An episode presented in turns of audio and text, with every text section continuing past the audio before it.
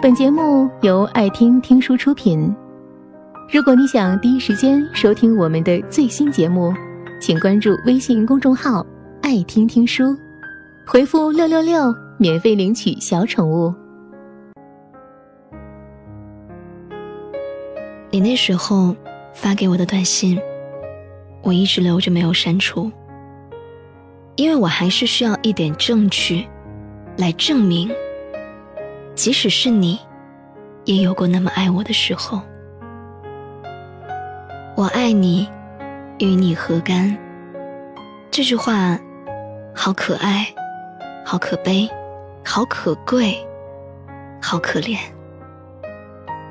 因为全心爱一个人，而感觉到自己正在活着，这就是我们从爱情上得到的最大回报了。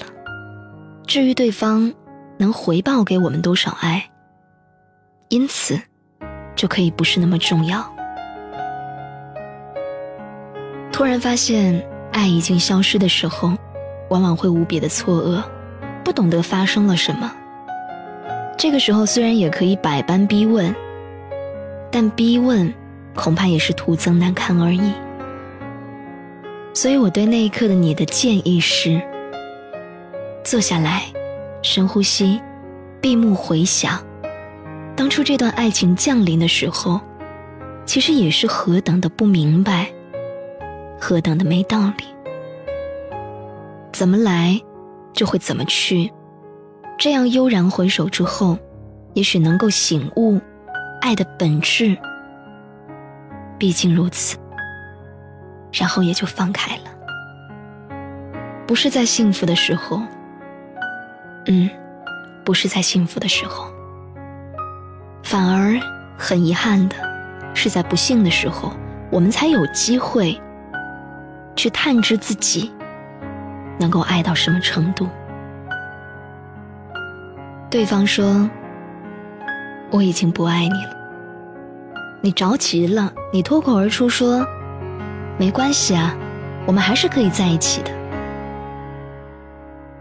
可说完之后，你忽然哭了，不是因为伤心对方不爱你了，而是因为这一瞬间你猛然醒悟，你自己已经成为了爱情的乞丐。你要拥有他吗？真好，只是你能拥有他什么呢？你能拥有他的疾病吗？你能拥有他的疤痕吗？你能拥有？他的回忆吗？好像都不能。那，你能拥有他的什么呢？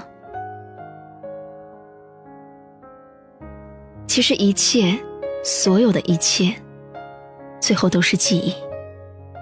所以，请你尽量正确的记忆。如果不是恋爱，就不要记忆为恋爱；如果不是吻，就不要记忆为吻。而如果是真的爱，那当然，千万不可以错过，就一定要记忆成爱。你以为你对他的想念已经到了极致了，已经不可能想念的更多了，结果，在某一个意想不到的时刻，你又成功的比原来想他的程度再更多想念他一点点。然后你恋爱了，只是你爱的人，有时并不真的存在。他可能只是一堵无辜的白墙，被你狂热的把你心里最向往的爱情电影，全都在他的身上投影一遍。春天，深夜，这一刻，现在。当你在听我说这段故事的时候，你想的人是谁？你爱着谁？谁又在爱你？本节目到此就结束了，感谢各位的收听和陪伴。更多精彩内容，请关注微信公众号。爱听听书，回复六六六免费领取小宠物。也欢迎你收听今晚的其他栏目。我们明晚见，晚安。